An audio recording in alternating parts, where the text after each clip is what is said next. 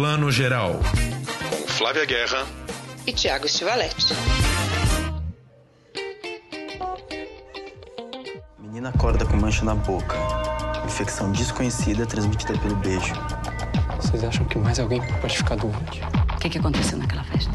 A gente rolou um beijaço geral. Bom dia, boa tarde, boa noite para você que está escutando o nosso Plano Geral, o nosso podcast de cinema. Hoje a gente está cheio de, de, de, atrações, cheio de convidados para falar com a gente. Vamos ter aqui a Maria Augusta Ramos falando do seu novo filme. Vamos falar também de The Old Guard, lançamento da Netflix com a Charlize Theron. Mas antes temos alguém bem especial, né, Flavinha? É isso aí, a gente tem o diretor dos mais queridos, principalmente da nova geração do cinema brasileiro, Esmir Filho, que tem entre seus projetos que assina, tem vários, Esmir é prolífico, mas ele tem Tapa na Pantera de 2016, que é um fenômeno, não posso deixar de lembrar desse filme, esse curta tão querido. A gente ainda tem Saliva de 2007, que foi também super reconhecido em vários festivais do mundo, no Brasil também também. Primeiro longa, Famosos e os Duendes da Morte, que fez sua estreia no Festival de Locarno. Eu tive o prazer de estar lá nessa estreia. Alguma coisa assim também. E são vários projetos que sempre falam de jovens, né? Jovens nesse mundo contemporâneo. E a primeira série que chega aí é Netflix. Antes do Esmir também teve uma outra série, tudo que é sólido pode derreter, uma parceria com o Rafael Gomes, mas essa é a primeira série de ficção para o streaming direto, para Netflix, e também conta uma história de jovens que vivem numa cidade interiorzão mesmo do Brasil, chama Boca a Boca. E o Esmi já vai explicar para a gente por que esse nome e o que, que acontece nessa série. Esmi, obrigada por estar aqui com a gente que delícia conversar com você. Obrigado a vocês. Fico feliz também de poder conversar sobre a série. Esmiro, eu acabei de falar aqui que você sempre traz histórias com jovens nesse mundo tão conturbado e os relacionamentos. E sempre são muito sensoriais os seus filmes. Eu gosto muito disso nas suas produções. Como é que surgiu o boca a boca nesse cenário? Porque continua essa. Eu adoro quando a gente olha assim em perspectiva, né, o trabalho de um diretor e você ainda é tão jovem, mas já tem, né, elementos que a gente pode falar que faz parte da obra, da filmografia. E boca a boca tem tudo das, dos, dos seus outros filmes, da sua obra. Como é que surgiu essa ideia? Total, é bonito também ver isso. Eu digo que eu descubro isso mesmo também, sabe, Flávio? Eu vou vendo as coisas que eu vou fazendo, eu falo, gente, tem uma ligação aqui. Talvez, eu acho que eu gosto de falar que quando a gente está criando, as perguntas, as questões, elas, elas nos. É, elas, elas é, pulsam né, dentro da gente. Então acaba sendo que eu, que eu, eu, eu sempre estou ligado ao tema do jovem, internet, sexualidade e descoberta. É, e relacionamentos, né? Coisas que eu gosto muito de falar. E então essa, a ideia dessa série surgiu há dois anos, quando eu queria falar sobre adolescência hoje. Os Duendes já retratavam uma adolescência é, e internet no, no, momento dos primórdios da internet, eu brinco, né? Porque é bem antes do Facebook, era MSN, Flickr, Fotolog. Era o sentimento de descobrir que estar perto não era físico, né? Como assim? E, hoje em dia, muito latente, né? A gente está sentindo isso, né? Que não é físico, mas a gente está tentando ficar perto dos nossos queridos, né? E e, cara, dessa vez eu queria falar sobre uma adolescência que tá, povo, que, que, que tá rodeada de telas por todo lugar, entendeu? Uma adolescência hiperconectada e uma sensação de que o que é físico ainda é latente, ou seja, todos querem ali experimentar os corpos, entender seus desejos.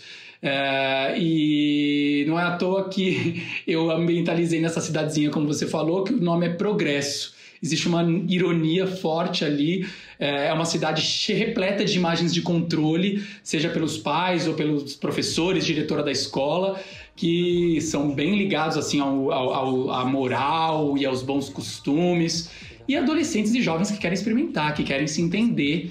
E, e foi criada essa epidemia, esse surto epidêmico de uma doença, uma síndrome fantasiosa que passa pelo beijo e é o ponto de partida, na verdade, porque não é só para retratar o, o, o terror e o pânico que isso gera, mas sim é lançar uma luz sobre os relacionamentos. Dentro de um cenário desse de crise, como ficam os nossos relacionamentos com amigos, com amores, com os pais.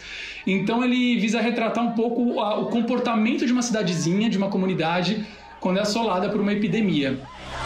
A gente precisa fazer alguma coisa. Você gosta dela, né? Deu pra sacar. Se alguma coisa acontece, a gente tá por nossa conta e risco. Nós vivemos numa comunidade. Eu preciso respeitar certas regras. Esmir, obrigado pela tua participação. A gente está super feliz de receber você aqui. A gente acompanha a sua carreira há muitos anos, desde os curtas. Eu queria primeiro pedir para você indicar, me passar o nome do seu tarólogo, porque assim, como você conseguiu, há dois anos está com um projeto que tem tudo a ver com 2020, com o ano da Covid, com um ano em que a gente está aqui com medo de transmissão de um vírus, também pensando nessas coisas de rota da contaminação. Meu Deus, quem eu posso ver, quem eu não posso ver, quem eu posso acessar. Você teve uma bola de cristal forte aí, né? Fala a verdade. É, na verdade, cara, por incrível que pareça, a gente estudou muitas epidemias ao longo da história do mundo. A gente está agora numa epidemia latente pra gente, pandemia, porque está vivendo. Mas, cara, a, é, pasmem, é, o comportamento social é muito parecido. Desde a peste, desde gripe espanhola, tuberculose, HIV, quando surgiu o surto epidêmico, os quadros, o quadro é muito, é muito parecido na sociedade. Existe pânico, existe medo, existe discriminação, existe uma eleição de corpos privilegiados que é, têm acesso aos tratamentos, outros que não, embate de classes é, e muitas coisas. Então, assim, é, acho que a gente está antenado é com com, com, com as questões sociais, sabe? Que é, é interessante quando esse comportamento, pensar que esse comportamento se repete. Por que se repete? Quer dizer, a gente vive diversos vírus, diversas epidemias, pandemias, mas a doença está onde, sabe? Então a gente fala isso, é uma, é uma doença social, assim, que é como a gente é, lida com isso. Então a série vem em boa hora também, eu falo assim, nossa, justo quando a gente terminou, entrou a pandemia aqui no Brasil e o isolamento mas eu acredito que ela vem com uma mensagem muito bonita, sabe? De afeto, de acolhimento, de conexão e, e, e, possíveis diálogos, que eu acho que é o que a gente precisa, romper com as dualidades e entender como a gente consegue é, dialogar e respeitar o outro. É uma série, acima de tudo, sobre tolerância, que eu acho que é muito importante para a gente nessa, nesse momento que a gente está vivendo. E é interessante como você criou. Eu gosto muito da dualidade entre o cenário, né, a modernidade e o arcaico. Né? Porque você fala de estruturas e eu gosto muito como vocês desenvolveram o roteiro, queria que você falasse um pouco disso, dos personagens, né? Você traz personagens é, em lugares muito interessantes, eu gosto demais dessa dicotomia que tem sempre entre a casa grande e a senzala ainda né, na nossa sociedade e uma sociedade super conectada, cheia de câmeras, celulares e tal, mas está lá com os seus costumes, né? Talvez na Idade Média ainda, né? Pois é, interessante. A série começa bem assim, sabe? Com essa divisão. Nós temos a cidade e temos a fronteira para o desconhecido, que é o que acontece fora da cidade que a gente não sabe e que é o mistério da série. Nós temos dentro da fazenda uma cidade pecuária, né? E temos, e temos enfim, uma grande fazenda, um proprietário, donos da cidade praticamente, uma família que é dona da cidade, e lá a gente entende que existe, uh, uh, eles chamam até hoje disso, né? eu acho impressionante, que é a sede e a colônia, é, onde tem, onde moram os funcionários, e com uma ideia é, um pouco é, até é, problemática de que ah, somos todos quase família, e na verdade não é. E a gente sabe que não. Então a gente é, trabalha primeiro com essas dualidades e a gente começa a fazer, a gente começa a ver como os personagens, já que está falando sobre isso, como eles começam a romper com isso e começam a atravessar essas fronteiras. É importante atravessar as fronteiras para sentir e, e, e, construir uma nova coisa, né? Então, uh, deixar ruir esses velhos velhos, velhas estruturas, né? A cidade de Progresso é uma cidade colonial. A gente escolheu é, Goiás Velho porque é uma cidade assim muito linda, claro que é cheia de belas fachadas, mas ela traz toda uma história de colonialismo, né? Uh, e do império e tudo mais. Então, ainda existe isso resistindo na nossa história. Parece um grande, uma grande âncora que nos segura, sabe, Flávio? Eu acho que a gente devia tentar romper e seguir, porque tem muita modernidade, muita gente pensando legal nesse Brasil, muita gente. Então, por que que essas vozes estão querendo ser caladas? É um pouco isso, sabe?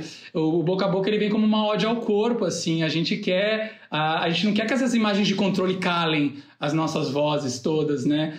Então, por isso eu criei esses personagens, que é a Fran, o Alex e o Chico. O seu elenco é uma delícia. A Isa Moreira, que faz a Fran, é maravilhosa, né? Que atriz. O Caio o, e também o, o, Michel, a gente é fã dos três e é muito legal ver um elenco jovem bem dirigido, né? Potente, assim, com uma dramaturgia potente. Isso é, uma, é muito legal. Eu trabalhei com a Ana Luísa, né, do elenco, mas eu faço questão de conhecer todos eles. Ela faz uma seleção e eu falo com todos. Então eu chego a falar com 300 jovens, porque eu acredito muito na conexão jovem a gente dirige assim, né? Jovem e criança. É, eles têm que confiar em você. E, como eles, e, e não existe artimanha para confiança, entendeu? É, bateu, é, funciona. Então, é, às vezes eu me conecto com uns e não me conecto com outros. Então eu, vou insistir, na, eu, vou, eu vou naqueles que eu me conecto. Então eu preciso conversar e conhecer. E a gente faz um trabalho de oficina de atores. E eu trabalho muito com Beto Áudio, que também me ajudou a preparar os duendes. E aí a gente fica amigo, eu digo, eu fico um ado- eu viro um adolescente no set. A Flávia me conhece, eu assim, viro adolescente, e é isso. E daí, assim, eu encontrei a Isa Moreira, foi uma pesquisa, foi a primeira série dela, ela está maravilhosa, é o primeiro grande trabalho dela, na verdade. Eu acho que até como atriz. é, ela deve ter feito. Ela, ela, ela fazia mais coisas de moda, relacionada à moda, mas ela tinha uma emoção e a gente preparou ela muito bem. E o Caio foi, enfim, também conhecia de outros projetos. O Michel Joelsas, o menino que fez o ano que meus pais saíram de férias, gente. É assim, virou um, um grande, grande ator. Vamos só citar aqui, o, o Esmir falou do, do Michel e da Isa, o Caio Horowitz é o ator do Califórnia, da Marina Persson, né? E o elenco adulto ainda tem Bianca Byington, Denise Fraga, sempre maravilhosa, né? É, pô, Julia Feldens, que a gente não via há tanto tempo, né? Cara, o seu, seu elenco adulto também é espetacular, assim. É. Tomás Aquino, que fez Bacurau, faz um... Nossa, tem, tem um lance, tem um lance com, entre o Michel Joelsas e o, o, e o Tomás Aquino que eu acho que a galera vai à loucura. Vai, já, foi, já, já fomos. Comentei com a Flávia já tarde, falei, mas o que, que é isso, Brasil? O Sabe que o Thiago comentou assim: os pais saíram de férias, ele cresceu, apareceu, tá aprontando tudo. E o Michel cresceu e tá fazendo tudo. né? que é uma galera da Gulani também, né? Que cresceu junto com a Gulani. É muito legal ver o quanto eles vão trazendo esse pessoal juntos. Eu queria te perguntar, Ismir, que você falasse um pouquinho como é que foi o trabalho junto com a Netflix, da formatação do projeto, é, quais eram as demandas deles, como é que foi a conversa, enfim. É, primeiro eu apresentei para o Netflix e eles muito se interessaram, né? Eu, eu vim com essa questão do estar perto não é físico e de uma realidade física cada vez mais repleta de desconfiança e o virtual, que é esse mundo de possibilidades. E aí eu voltei com uma sala de roteiro junto com a Juliana Rojas, que foi minha parceira desde a sala de roteiro e dirigiu dois episódios, parceirona, que amo o trabalho dela. Aí a Thaís Guissassola, uma jovem roteirista que já trabalhou comigo em outros projetos. Jaqueline Souza, uma- um talento que vem se destacando por aí. Então, praticamente era uma sala de mulheres, muito maravilhoso, eu adorava. E, a- as assistentes também, a Julian Quier e a Gabriela Salum, e o Marcelo Marque, que foi outro roteirista que entrou no desenvolvimento dos roteiros. E a gente trabalhou em sala, assim, cara, vivemos tudo que esses personagens vivem, tá? É, é rir, é chorar, é questionar, é tudo. E, e com muito respeito e muita escuta. E o Netflix também, cara. O desenvolvimento foi muito legal. Eu senti, eu senti que a gente teve muita liberdade para propor. É, existe uma, uma- um, um lance também que eu propus. Gente, a gente está fazendo uma série, tá? É, cinema, a gente experimenta a linguagem do cinema. A série, a gente vai experimentar a linguagem da série, que é brincar com twists, brincar com os atos, com os ganchos. É isso, gente. Eu acho que existe uma linguagem da série e o melhor é a gente aproveitar o máximo possível dela. Então a gente brincou muito com isso. Se vocês repararem, a gente tem sempre cinco atos, isso quer dizer que deixa série- os capítulos muito dinâmicos e com viradas que sempre te levam para um lado, depois para o outro e descobertas. Afinal, é uma série de suspense e mistério e, e essa, lá no Netflix está lá, fortes emoções. Eu adoro. Eles não põem suspense, mistério, eles não põem gênero, eles põem fortes emoções. E é bem isso, né? Então esse trabalho foi muito legal, conduzido junto com o Netflix que fez todo o processo em conjunto, né? Eu acho que na, na filmagem a gente ficou muito mais é, livre no sentido que não tinha que ficar mostrando material, mas na montagem, sim, a gente aprovava os cortes em conjunto e discutia muito é, essa questão de público-alvo, que pra mim foi muito novo, porque pra, é, eu sempre faço meus filmes abraçando, sei lá, às vezes é um olhar sobre o adolescente, tem muito adolescente que gosta, mas pessoas mais velhas também que gostam, porque não necessariamente é para os adolescentes, mas um olhar sobre a adolescência. E aqui no Netflix, é, eles têm também essa coisa do público abrangente, mas a gente focou muito nesse. é, é, tem uns termos americanos, eles usam muito, tá? Daí, então, às vezes, o YA, que eles chamam de Young Adults, né? Que são os jovens adultos. É, um, é uma faixa, é um nicho de público, né? Então, existem todos, é, toda uma diretriz, assim, do tipo, do que, que tá pegando, o que tá rolando e tal. Então, a gente explorou dentro dessa, dessa linguagem. Você vê que a série é bem dinâmica, que a trilha tá muito legal também, é uma coisa que eu gosto muito. Eu, eu sempre trabalho com música desde o roteiro, então nos roteiros já tinham músicas indicadas. E trabalhei com Guia Mabes, que é um músico que eu gosto muito e desenvolveu uma espécie de eletrônico rural, que a gente adorou, sabe? Com corda, sintetizador, berrante. Assim, existiam umas coisas de viola sertaneja no meio do eletrônico, é muito legal. E uma música inédita da Letrux, que eu conversei com ela e ela fez especialmente pra série, que tá logo na abertura do primeiro episódio. E é isso, não tá nem no disco dela, assim, ela fez pra série. Foi muito legal trabalhar, é, ter, ter isso também com a música. Eu gosto muito de trabalhar com música. só quer proteger você. Pra que mentir pra mim? Tá na hora da cidade tomar consciência. Agora é só o tempo. Mas eu, eu gosto demais da trilha sonora que vocês criaram, porque ela realmente ajuda a história, né? Eu sempre brinco que eu implico com trilhas que ou adiantam a emoção para você, ou disfarçam alguma fraqueza de roteiro, né? Ficam criando um clima que não está criado ali na direção. E aqui não, vocês conduziram e criaram não só a trilha, mas eu acho que esse universo sonoro que você cria, principalmente porque está todo mundo muito conectado, vocês criam esse universo das redes sociais, o universo dos sons, né, que fazem parte da vida da gente de uma forma muito 3D mesmo, né? E eu vi que você postou que ficou milênios na ilha de edição com os os editores de som, né? Então, queria que você falasse um pouco disso também. Você acompanha essa fase também, dessa construção sonora? Você sabe que, tipo, para mim, som é uma coisa importante. A gente, quando vai dormir, a gente fecha os nossos olhos, só que a gente não consegue fechar os nossos ouvidos. Isso é físico, né? Então, o que acontece? A, a nossa construção do inconsciente né, que são os nossos sonhos, elas vêm muito através do som. A gente escuta muita coisa ao longo da noite, que, porque na, silêncio não existe, né, gente? Então a gente escuta muita coisa, então isso vai fundando. Então eu acredito muito no som como uma cama sonora do, do subconsciente. Então é muito importante desenhar não só essa cama sonora com edição de som, e eu trabalho lá com o Martin Grinhaski, que é um parceiro de som há muito tempo, e, e, trilha, né? Porque não só a trilha, a edição de som, às vezes a, a, o casamento das duas que fica muito bacana, mas eu trabalho essa camada de subconsciente que na verdade carrega o espectador enquanto ele tá lá mentalmente assistindo os personagens e até né, a cabecinha, né? É, fazendo os raciocínios sobre o que está acontecendo, mas eu acho que a camada do inconsciente é muito importante. E além disso, eu acredito que som é físico. As pessoas acham que o som está no ar. Não, o som é físico, ele tem que ter espaço. Então, quando a gente filma, a gente deixa espaço para o som também, que é aquela coisa do tipo. É, é muito engraçado ver uma montagem offline dos meus filmes e depois que é trabalho edição de som. Porque você vai ver, todo mundo comenta, ah, essa, mas esse plano tá demorando muito. Ou então, sabe, esse, esse momento demora muito. Eu falo, calma, tem o som, a gente tem que deixar espaço para ele. E eu aprendi isso fazendo os filmes, né? Então faz todo, todo sentido. É, no boca a boca é muito presente esse trabalho de som. Como você viu, né? Eu ando postando. Eu quando falei, eu falei, vou falar de divulgação. Eu falei, cara, eu vou postar, mas bom, eu já vi que a galera vai, sei lá, depois pegar os frames, vai postar. Eu acho que eu vou postar sobre o que cada um fez na série, porque por mais que as pessoas saibam que é uma equipe grande, que todo mundo trabalha, existe muito ainda dúvida né, do que, que, cada um faz e quanto, quantos estão envolvidos. E essa série teve muita gente envolvida. Então, aos poucos, nos meus, nas, minhas re, nas redes, eu estou postando um pouquinho de cada um, um capítulo de cada episódio, né? De episódio não da série, mas da, da etapa de produção, para a gente entender é, quanto emprego isso gera, né? E como é importante os profissionais de audiovisual, até mesmo agora que está todo mundo isolado ainda, assim, é, vendo uh, e precisando de ficção. A gente trabalhou para esses sonhos acontecerem para todo mundo, né? Então eu acho que eu fiz questão de dizer direitinho lá, post a post, o que, que cada um fez, porque é merecido o trabalho de todo mundo. Assim, eu falo que é um delírio coletivo. Ele começou meu solitário assim, mas virou um delírio coletivo.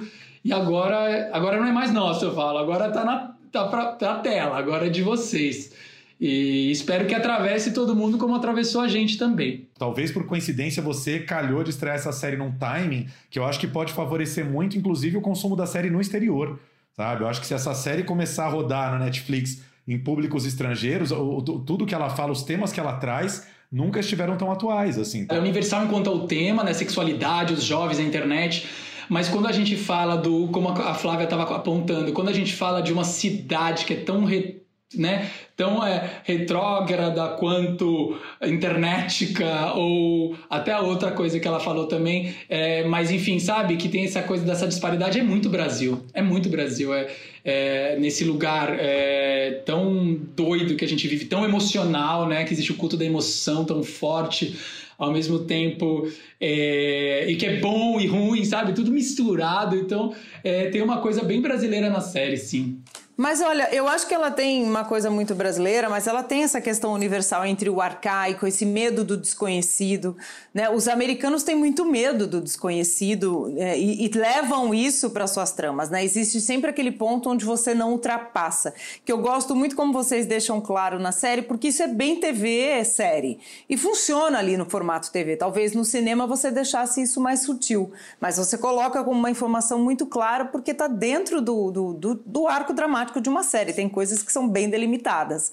Né? Eu, eu acho que está muito competente ali. E eu venho comentando com o Tiago em outros dos nossos podcasts aqui que é uma tendência de mercado que nunca cresceu tanto, porque, como você disse, potencializou que as séries estão viajando muito, né? Não só pela plataforma da Netflix ser mundial, mas porque as pessoas estão com mais tempo para navegar, para ver em casa. Então, assim, os japoneses estão vendo séries latinas, nós latinos estamos vendo séries japonesas, os europeus estão vendo séries brasileiras, né? As coisas estão circulando. Eu concordo com o Thiago, tem toda, tem todo o potencial, sim, de fazer uma bela carreira internacional. Tem muita gente solteira e jovem no mundo todo morrendo de saudade de beijo e a sua série tem beijo pra Ai, dá vontade. Isso é verdade. Isso eu tava, tava até dando uma olhada, ainda não revi os episódios, mas só de ver os trailers, as fotos, eu falo, gente, que vontade de beijar, deve estar tá todo mundo. tá todo mundo na quarentena, sem beijo de celofane. Aqueles momentos clipados, editados de vários dos beijos da festa, meu Deus do céu, eu fiquei louco aqui. Vocês não sabem o que vão virar, vocês não sabem o que vai virar isso aí, porque existe uma coisa até o episódio 3, existe outra coisa até o episódio 6. E aí é que a coisa fala, meu Deus, aonde vamos parar? Como a Flávia falou, celofanes, o que? Máscaras, o que? Enfim, tem coisas ali, imagens ali fortes. Você convenceu a gente a maratonar, coisa que eu quase nunca faço, Vismir. Então, já te dou Sabe o que é uma delícia para isso? Porque ela, ela, é, ela, é, ela, é rápida, assim, né? Eu acho que todos têm em média 40, então os episódios têm 38, é, o primeiro meia hora. Então, assim, realmente, se você pegar para assistir os seis, é menos de 4 horas, deve dar 3 horas e meia, que é como se fosse um, long, um longa-metragem grande, assim é, vale a pena. Não, eu queria lembrar que o Esmir antecipou até o álcool gel, porque no segundo ou no terceiro episódio tem um, tem uma cena que abre com a Denise Fraga na sala dela, passando álcool gel, gente. Esse homem é um mago, é um vidente. Closezão, assim, hoje ficou tão presente pra gente, né? Meu, várias coisas até. Várias coisas. Até na, no lance de sei lá, alguém que come uma maçã e oferece para o outro, que a gente nem tinha pensado quando a gente filmou, e agora e o cara fala, não, obrigado. Quer dizer, você já entende o que pode ser isso, é muito, muito doido, muito doido. Esmir, é isso, a gente queria te agradecer muito esse papo. A gente tá adorando, vimos aí metade da série, vamos ver a outra metade, mas eu sinceramente espero muito que a série viaje, seja vista no, no mundo todo. Acho que realmente eu vejo esse potencial e, cara, tomara que seja um sucesso no mundo todo, sério. Já acho que tá na Netflix para isso e vai acontecer. Tomara, eu fico muito feliz, tá, pelo espaço que vocês estão dando. Eu acho que é importante pra gente questionar. Eu acho que independente de ser meu trabalho, é uma série que, que questiona e leva, levanta questões e perguntas que eu acho importante nesse momento que a gente está vivendo. Então, o espaço e todo mundo que aderir à série, é, eu acho que é todo mundo muito de mão dada juntos para dizer que os nossos corpos falam mais, sabe? Ninguém pode calar eles, é isso. Estamos loucos para botar nossos corpos na rua, abraçar as pessoas, beijar as pessoas. Obrigado, meu querido. Sucesso, sorte aí obrigado, pra você. Obrigado, beijão grande. Muito bem, esse foi o Esmir Filho e agora a gente vai falar do grande sucesso da Netflix essa semana, um filmaço de ação que a Netflix estreou, chamado The Old Guard, com a Charlize Theron, né, A Velha Guarda. Poderia ser um documentário sobre a Velha Guarda da Portela? Não, é uma, um filme de ação com Charlize Theron. Flávia Helena, você viu o filme? Eu vi. No caso, essa guarda é velha mesmo, né? Porque apesar da, da, da personagem da Charlize, a Andy, não revelar sua idade, eu sou do movimento Revele Sua Idade, problema dos outros que te acham velho. Mas ela, é, a gente deduz que ela vem lá da Grécia Antiga, né? Andrômaque, que foi até considerada como uma rainha e sobrevivente da Guerra de Troia. Então, para você ver que ela tem estrada. E toda a trupe dela, né? Na verdade, toda a trupe são três. três guardiões, né, três guardas junto com ela, e depois a gente vai descobrindo ao longo da trama que fala da história desses guardiões que são imortais e vão sobrevivendo a guerras, lutas, batalhas e lutam por boas causas ao longo da história. E aí a gente começa o filme com a personagem da Charlize deitada no chão, né? Isso já tem no trailer, não é um spoiler aqui, de saco cheio. Ela fala: ai meu Deus, de novo, esse eterno retorno, quantas vezes eu vou parar nesse lugar, quantas vezes isso vai recomeçar. E aí a gente vai entendendo o que, que ela quer dizer com isso. Você gostou dessa trama, Tiago? Cara, eu gostei. É, muita gente muita gente lembrou do Highlander, né? Do clássico Highlander aí com Christopher Lambert nos anos 80. Né? O Christopher Lambert vivia também esse guerreiro imortal que atravessava os tempos. E, pô, uma sacada muito legal, né? Eles estão aí há, há, séculos e séculos na história, não morrem nunca, né? Tipo, caiu, levanta, maravilhoso, estão sempre aí ressurgindo para batalhar em tudo. Agora é muito louco, né? Como é, num filme de 2020, você vê como tudo é pragmático, né? Eles são imortais, mas tem um momento ali que ela tá com a menina nova ali que tá se descobrindo imortal e aí alguém fala em Deus e ela fala, é óbvio que Deus não existe, né? Quer dizer, ela é imortal, mas já, já deixam claro de cara que Deus não existe, né? Hoje em dia é tudo tão pragmático que até guerreiro imortal tá ali só pelo funcionalismo da coisa, né? Não tem Deus, não tem, não tem grandes mitologias, é tudo muito pão, queijo, queijo, né? Isso me assusta um pouco. Assim. É, mas eu acho que esse momento ali também está, porque é baseado num quadrinho, né? Que leva o mesmo nome.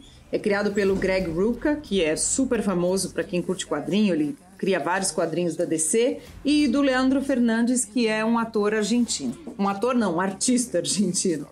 E, e eu acho que esse momento tá ali para uma segunda né, um segundo episódio, estou chamando de episódio aqui, mas uma sequência, e está a serviço dessa descrença dela, né? Ela tem esse arco dramático que é aquela heroína que perdeu a fé. Então ela precisa recuperar. E aí ela pede a fé em todos os sentidos, incluindo em Deus. Vamos ver se no segundo ela entra mais em contato com essa mística que tem, né? Porque você não morrer, alguma coisa tem que ter além da biologia, né? They're going to lock us up and weaponize us. But they've never faced an army like ours. An army of five. Shit, let's start a band. Cenas de ação são muito boas, né? Tem, como em todos os, os filmes de ação atuais, tem um bom espaço aí para todos os tipos de, de, de grupos, né, de, de, de, públicos interessados, né? Tem um casal gay na trama, né? Tem a soldada negra, tem eles tem, eles, eles vão ali tentando contemplando todos os grupos, né? Dentro de um grande filme de ação, como como há 5, 10 anos ninguém nem pensava nisso, né? O filme de ação era o filme do macho hétero, né? E só o fato de você ter Charlize Theron, uma atriz mulher, é, liderando, sendo a grande protagonista, já é uma grande evolução dentro do gênero, né? Muito. E você, é interessante você trazer isso, porque a diretora, a Gina Prince Bitterwood, ela, a gente conhece mais o A Vida Secreta das Abelhas, né? Que é o filme dela que fez mais sucesso. Mas ela, ela que também é diretora negra e assina um filmão de ação como esse, ela mesma falou que um grande interesse dela de entrar para esse projeto foi esse, de quebrar alguns paradigmas, incluindo esse, né, do machão aí que né, tem que ser o Rambo, e aí a gente tem um, um, relacionamento entre dois dos personagens que a gente não vai ficar aqui dando spoiler, e a heroína, né? As duas mulheres e a nova novata que entra para esse grupo é a Neil, que é vivida pela Kiki Lane, que é uma jovem atriz negra que foi revelada aí pelo Serrua Bill Falassi. E ela também disse, ela pulou dentro desse projeto para trazer personagens negras em lugares que a gente não costuma ver no cinema muito menos o hollywoodiano. Então, para mim, é um ponto a mais. É um filme de ação bom, mas quando traz essa agenda né, para frente aí para o cinema, ele, para mim, ele ganha alguns pontinhos. Com certeza. Agora, queria falar um pouquinho sobre Charlize Theron, que está né, cavando esse espaço aí em Hollywood como grande atriz de ação, né? Ela já tinha feito participação em alguns filmes um pouco mais agitados aí, como Prometheus, do Ridley Scott, mas aí em 2015 o George Miller chamou ela pro Mad Max Estrada da Fúria e o personagem dela virou um dos mais icônicos da, da década, né? Furiosa é uma personagem conhecida por toda a galera da ação, o pessoal mais nerd que curte todos os blockbusters de Hollywood. E desde então ela tem feito, fez o Atômica e agora chega nesse filme, né? Bastante melancólica, mas enfim, ela alterna ali, né? Toda uma densidade dramática dela com as cenas de tiro, porrada e bomba, né? Charlize Theron tá tá criando essa, essa persona e fala disso com muito orgulho nas entrevistas, né? É isso aí. Ela criou essa persona. Eu sempre brinco que a gente sabe que um personagem ganha o universo pop quando ele tem cosplay. Né? Começa a ter cosplay, tem cosplay da Furiosa em tudo quanto é Comic Con hoje em dia. E ela ganhou também com a Atômica, que eu acho até é, mais sofisticado né, nas cenas de luta, e já entrou pro line-up de, de, de, filmes dela e de trabalhos dela. E que eu acho ótimo, porque a Charlize podia ficar sempre como uma, uma dama aí do cinema, né? Ou aquela, aquela figura da modelo que ela tem. Não, tá aí fazendo filmes de ação, filmes que tem humor também, isso eu gosto muito. Esse não tanto, mas Atômica tem mais, né? Tem uma ironia aí sobre o gênero que eu acho que a gente só tem a ganhar. Mesmo quem é homem, que é o, a gente diz, né, é mais o estereótipo do fã de filme de ação, pô, só tem a ganhar com personagens femininas fazendo né, cenas assim. Tem uma cena de luta dela com a Kiki Lane, que é uma delícia, que não fica devendo para nenhuma cena de filme de ação com personagens masculinos aí, como o do Chris Hemsworth, que a gente falou aqui, o Resgate, que é outro sucesso aí. O Resgate que a Netflix é, divulgou essa semana, que é que foi o filme mais visto da, da plataforma em toda a sua história nas quatro primeiras semanas de acesso, né? Foi o filme campeão Talvez The Old Guard até supere, né? Vamos esperar os números aí, mas é um filão que a Netflix já encontrou, né? Esses filmes de ação que vão bem no mundo todo e que, de certa maneira, estão é, sendo uns bons substitutos aí para salas de cinema nesse período em que a gente não pode ir para a sala, né? É, a gente continua vendo, né? É a prova cabal de que o público curte um filme de ação, um filme mais pipoca, faz uma pipoca em casa na pandemia, isso repetiu. Né? Tem lugar para cada vez mais para filmes autorais, como a gente está falando aqui hoje no nosso podcast. E mais o filme de ação, né? Os, os campeões aí da Netflix ainda são assim, ou comédias, né? Comédias românticas. Eu gosto, gosto muito. Mas eu acho que o, o elenco desse filme também é muito interessante, né? Tem o, o, o Luca Marinelli, que é um ator italiano incrível, ganhou o prêmio de melhor ator em Veneza no passado com Martin Eden. Tem o Marwan Kenzari, que é holandês-tunisiano né, o Jafar do Aladim. Aliás, ele está, Tiago, não sei se você viu esse filme, em um longa chamado Instinto, que foi o indicado da Holanda ao Oscar esse ano, com a Carice Von Houten, que é a feiticeira vermelha, né, de Game of Thrones. É um filme polêmico, controverso, a gente pode voltar a ele aqui. E tem o Matias Sean Hertz, que está em Ferrugem em Ossos, né? Ganhou os nossos corações desde esse filme com a Marion Cotillard. Então olha que elenco lindo desse filme. É um filme sensacional. Agora você falou do Atômica, queria deixar essa dica também. Atômica é um filme de ação da Charlize Theron de 2017, também baseado numa graphic novel, assim como The Old Guard. E, e, está na Netflix, eu acabei emendando. Eu terminei de ver The Old Guard, acho que eu tava ali meio com apetite ainda para filme de ação, falei, eu vou ver o Atômica.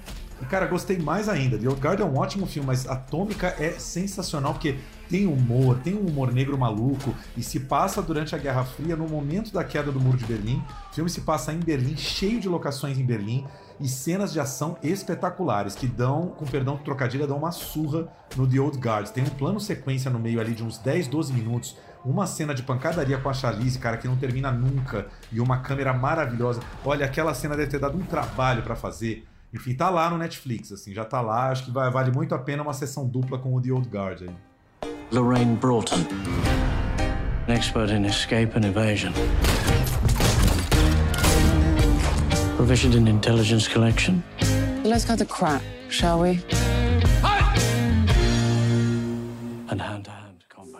Também acho, a Atômica dá de 10 nesse sentido. Aliás, é interessante que você falou da câmera, porque a câmera do Old Guard, ela é bem solta, ela é bem na mão ali, para dar uma, uma impressão de agilidade, de naturalidade, que eu gosto também. Mas Atômica, essa sequência é impagável, já entrou para a história do cinema. E aí, só uma última coisa, né, Flavinha, que eu tava comentando com você, essa curiosidade. Lá pro final do filme, esse grupo de mercenários da Charlize no, no, no Old Guard, eles, quando eles estão ali no meio da, da briga, da luta, da porrada, eles olham um pro outro e, e, se referem a algum episódio que eles viveram no passado, né? Então eles falam Grécia 1730, sei lá, é, momentos em que eles viveram de luta. E lá pro final do filme, uma hora a Charlize vira pro seu colega e fala São Paulo 1834, como se eles tivessem participado de alguma grande batalha ou luta ou sei lá o que em São Paulo em 1834. Aí a internet está num alvoroço, os nerds estão malucos para entender que raios que o roteirista quis dizer com São Paulo 1834, sendo que ninguém está localizando nenhum grande episódio histórico em São Paulo nesse ano, né? Fica esse mistério. O que aconteceu em São Paulo em 1834? Contem pra gente, se vocês lembrarem o que, que foi.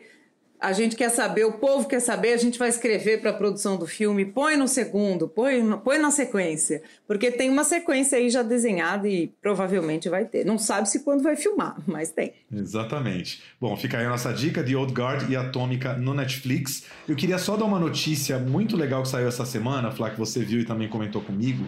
Festival de Gramado, que aconteceria em agosto, anunciou que esse ano, por conta da pandemia, não vai ser presencial, vai ser todo online e toda a programação dele, os longas brasileiros e os curtas brasileiros, é, vão ser exibidos no Canal Brasil pela primeira vez, ou seja, todo mundo, mesmo quem nunca teve a chance de ir para Gramado, vai poder fazer seu festival em casa. É uma notícia bem legal, né?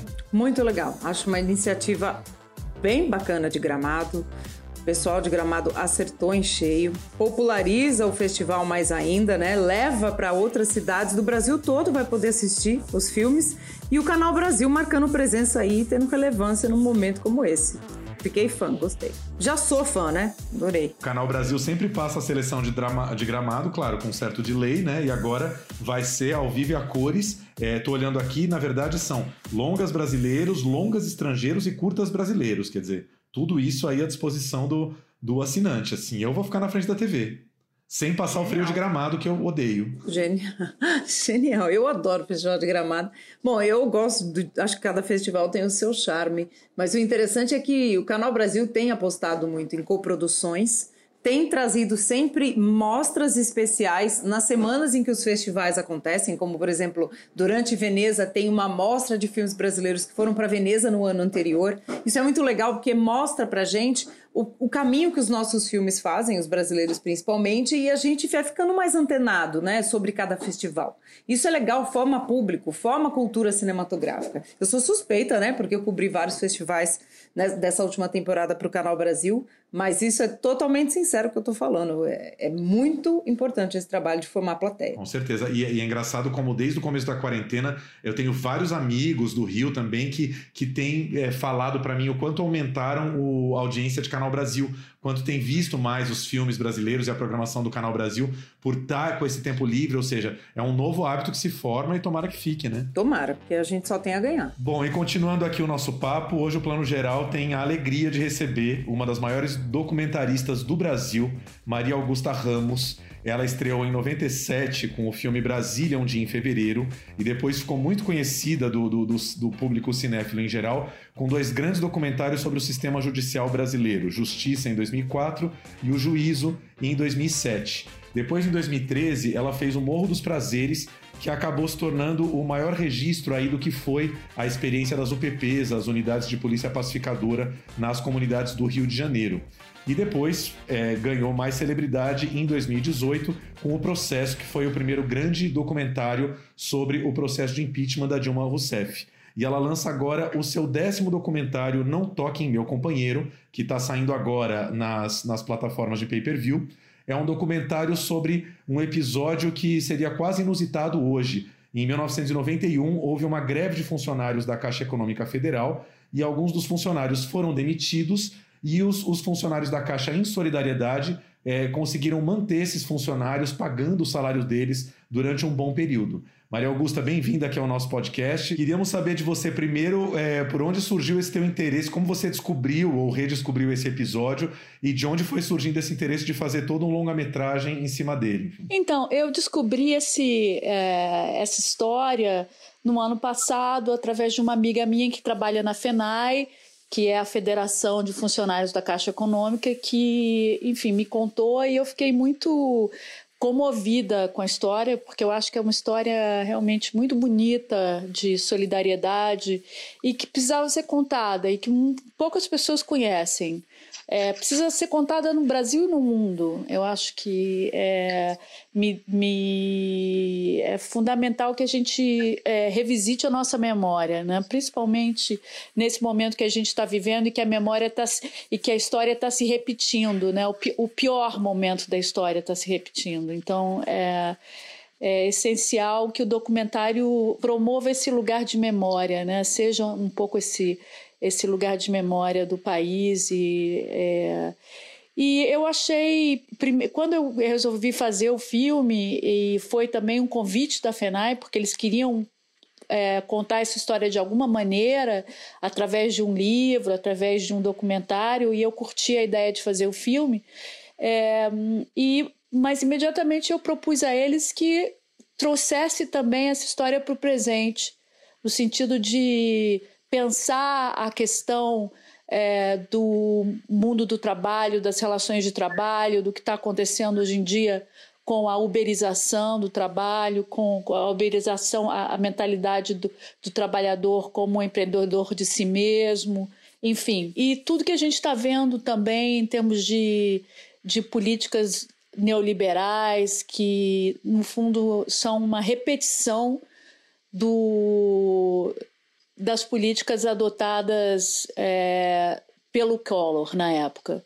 Né? O discurso do Bolsonaro também é muito parecido com o discurso do Collor. Então eu quis trazer essa, fazer esse paralelo, né? para que a gente possa então refletir um pouco mais sobre, é, sobre o que a gente está vivendo hoje. Tem um, uma certa nostalgia e uma melancolia que fica com a gente no, do filme, porque a gente diz sim, é possível, nós podemos né, ter ações maravilhosas como essa, né, que são ações do coletivo para mim a fala da Marilena Chauí ela é iluminadora, né? Uma, é um farol que joga, que você joga para gente nessa questão, né? De onde a figura do pai de família assume o lugar do gestor público de fato, né? O gestor aqui, o gestor de fato, né, gente? Não quem se vende como gestor. E a gente fica totalmente à mercê desse despotismo que não interessa ao coletivo, né? Que fica só no interesse egoísta então, para mim, fica uma nostalgia de um, de, um, de um tempo que eu queria de volta, assim, quase como se a gente quisesse pegar aquilo né, no ar. Sim, eu acho que é um tempo também da, de um. É, de um talvez de uma de um momento mais democrático, né, onde o país estava saindo de umas diretas já, existia uma luta, houve uma luta é, é, enorme para conseguir que a gente né, sair da, da ditadura e voltar a ser uma democracia. Então, os sindicatos estavam muito fortes, os movimentos é, sociais e os movimentos trabalhadores eram muito fortes. Então, era um momento de de esperança, né? Eu, eu acho que a gente está tá, tá vivendo o oposto total. E eu acho que também dá uma certa angústia pela questão da solidariedade, né? A gente vê que hoje em dia, será que isso se repetiria? Né? A gente vive um, um, um momento de, né, de grande individualismo e que foi promovido por, um, por um, uma visão absolutamente...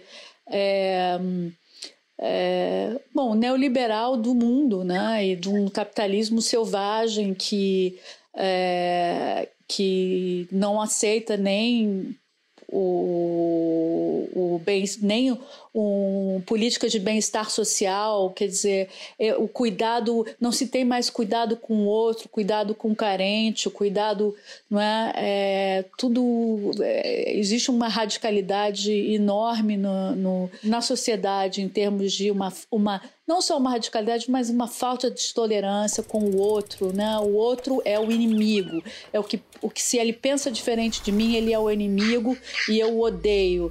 Então é, é um elemento da do, desse protofascismo, né? um elemento do, do autoritarismo que a gente está vivendo hoje. Eu acho que o protofascismo ele se alimenta desse desse ódio, dessa, desse discurso de ódio, dessa, dessa polarização, dessa intolerância com o outro. 110 caras foram demitidos de um, de um mesmo banco e a categoria a nível nacional sustentou esses caras durante um ano.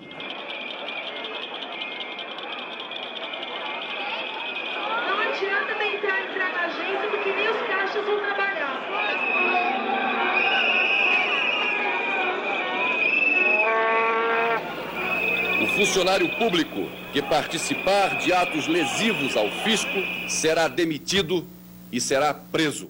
Eu acho que o seu filme encontra é, na montagem, de uma maneira muito interessante, essa, esse rebatimento, esse espelhamento do período Collor com o nosso período presente Bolsonaro, né? E, e eu queria que você falasse um pouquinho, na tua pesquisa do filme, é, por, um, por que caminhos você acha que se deu no Brasil esse desmonte da cultura sindical e do sindicalismo que houve um, um, certo desmonte, né? Isso passa pela figura do Lula, isso passa pela, pela curva descendente do PT nos últimos anos, é, mas existe também uma coisa que me parece que sempre foi um pouco introjetada no brasileiro e que de repente é, colocou-se para fora. É um comentário muito comum você ouvir da classe média brasileira conservadora é, uma condenação de quem faz greve, né? Quem faz greve é vagabundo, é, quem faz greve não está querendo trabalhar, é preguiçoso, quer dizer, não, é, existe uma, uma total falta de percepção da, da função da greve, do, do para que serve a greve na vida do trabalhador, né? Por onde você acha que passou esse, esse desmonte em que hoje a gente pode, a gente nem imaginaria ser, ser possível um episódio como esse de 91, né? Também não sou um, um, uma socióloga e, e, nem uma cientista política, né? Eu sou uma mera, uma mera cineasta, Bom, Vou dizer o que, que, o que eu acho. É, é, a minha opinião em relação a isso é que a mídia certamente teve, a grande mídia teve um papel é, fundamental na demonização e na criminalização do PT. Né? É, e é claro que deu as mãos à Lava Jato, que a gente está vendo que, né, é, que teve um legado é, terrível. O que a gente está vivendo agora em termos de crise da democracia liberal no Brasil é, vem, ao meu ver, da Lava Jato, vem, ao meu ver, da criminalização do, da esquerda e, e das, das práticas espúrias, das violações, de, não é, do punitivismo, é, do juiz como herói. Uh, da, é, da, da, da, seletividade. Do... Então, eu, eu acredito que o, que o judiciário, um, uma parte do judiciário, é claro, tem, é, tem um papel, desempenhou aí um papel importante em, em, nesse, nessa é, na, na, fragilização das instituições democráticas, né? E que nos levaram à eleição do Bolsonaro. Isso é um fato. E, mas fora isso também, eu acredito que é o, enfim, a gente está vindo de, de, de isso paulatinamente, essa mentalidade neoliberal de que do trabalhador como sendo empreendedor de si mesmo, a favor da terceirização, a favor da, da diminuição de direitos, enfim, isso é algo que a gente não, não, é, não, não, não vem, não acontece só no Brasil, acontece no mundo, aqui na Europa também é, essas, essas mudanças aconteceram e continuam acontecendo paulatinamente. É, e eu acho que as pessoas finalmente estão acordando né, para o fato de que isso é uma grande falácia. Né? A questão da, da, da, da, uberização a esse nível, uberização do trabalho, quer dizer, esses, esses entregadores que não têm direito nenhum, que ganham não é nada, que mal, enfim, que entregam comida e passam fome, né? É, é, é um a, a, aonde vamos, né? Eu acho que é uma destruição tratar o cidadão também, mesmo mesmo que seja pobre, que seja né, que seja carente, com dignidade, uma sociedade que precisa acreditar que as pessoas carentes, as pessoas fragilizadas precisam ser cuidadas também, né? Então que, é, que era toda a ideia do, do Keynes, enfim, né? do, do, do após-guerra na Europa, da Segunda Guerra, que é a questão do bem-estar social. Enfim, no, no Brasil a gente naturaliza muito a questão da, da desigualdade, né? Eu acho que isso foi, foi é, um, é, um, é um, uma questão que a gente tem que a gente tem que lidar com isso. Guto, eu queria te perguntar sobre a questão da, de onde você sempre encontra o seu caminho de construir sua história, né? Você já fez, já, já usou artifícios muito inteligentes e sem tirar a realidade do seu filme, como você faz em Juízo, Justiça, o processo é um cinema direto, totalmente observativo. Dessa vez você faz o recurso de reunir essas pessoas e dessas memórias vai saindo a narrativa, né? E você vai costurando tudo e de um jeito muito natural, né? Porque às vezes a gente reúne e fica um pouco artificial, a química não acontece.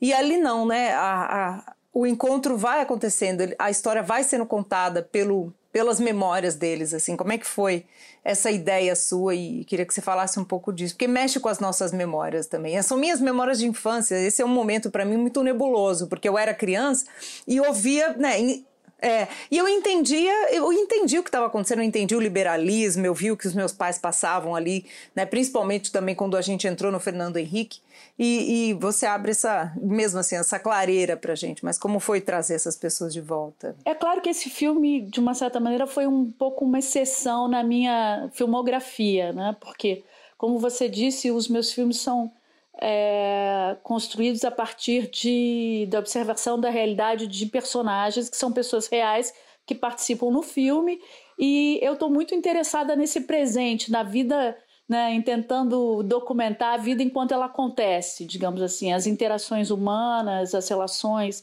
sociais, relações de poder, como isso se revela na sociedade, nas instituições, na família, enfim.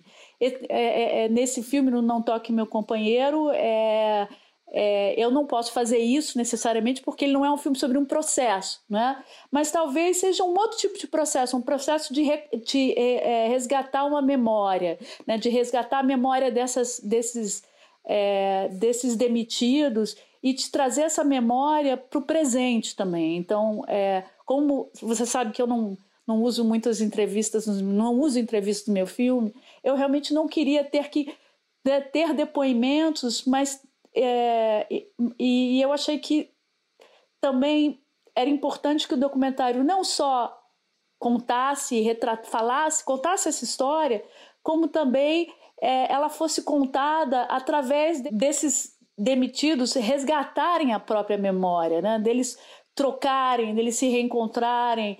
E com isso eu, eu quer dizer, o filme mostra fatos, ele conta uma história, mas ele também traz sentimentos, ele traz emoções, ele conta uma história, né? cada um tem uma história pessoal.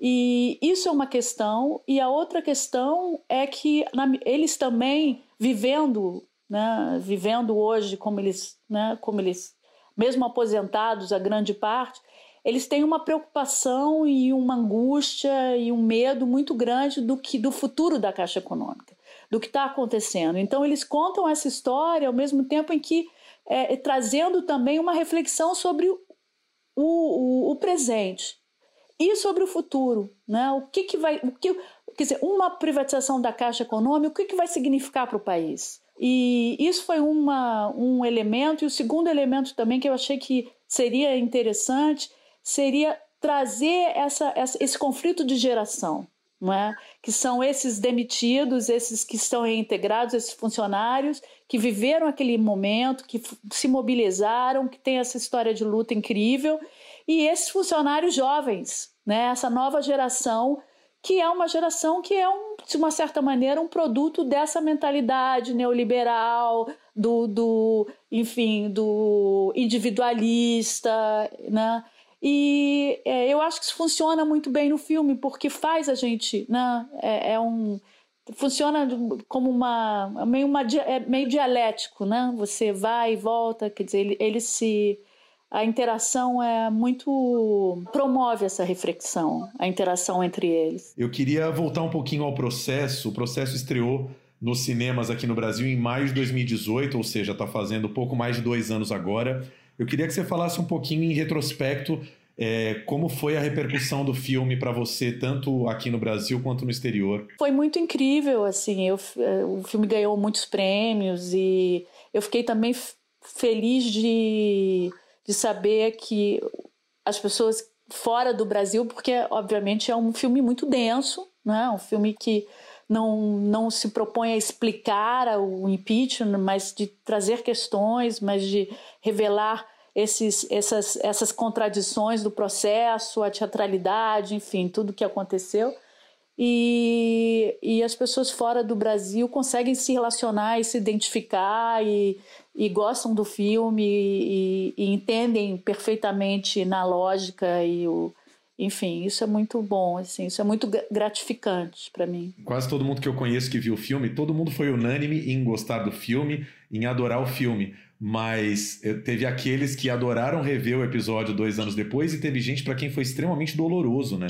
Que saiu do filme muito baqueado, assim, falou: eu gostei do filme, mas foi muito sofrido para mim rever isso tudo. Sim, foi muito sofrido, eu imagino, né? É, e, e, também a gente teve uma, um lançamento maravilhoso, né? Porque é, a gente, assim, as pessoas ficavam horas, incrível, assim, no, no, quando estreou no Brasil horas esperando na fila para conseguir né, o convite, para conseguir comprar ingresso. Então foi muito. E eu fiz algumas pré-estreias, algumas não, várias pré-estreias em várias capitais, seguidas de debate. Então foram, assim, é, exibições maravilhosas. Por um Brasil acima de tudo. Ficou muito claro para a sociedade brasileira qual é a aliança pelo impeachment, um que é une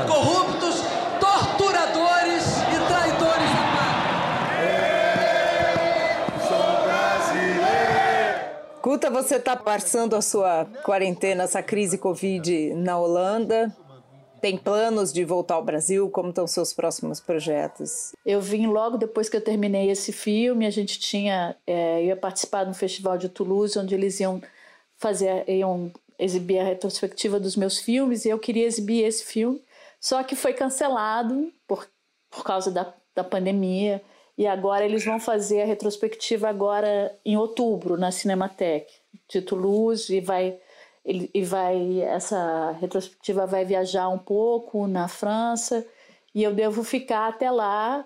E difícil ver olhar para o Brasil daqui, sabe? Assim, eu olho, vejo com sinto com fico com o coração na mão. E aí, aproveitando só para dar o serviço direitinho, o seu filme já está disponível no Now, Oi Play, Vivo Play, na plataforma Filme Filme e na Look. Já tem disponível em pay-per-view para ver Não Toque Meu Companheiro, não é isso? Assistam. Muito obrigado. Minha linda, beijo. Adorei falar com vocês. Apareça aqui assim que der. Beijo grande. Um beijo, Flavinha. Até semana que vem. Beijo, pessoal. Até semana que vem. Bom cinema.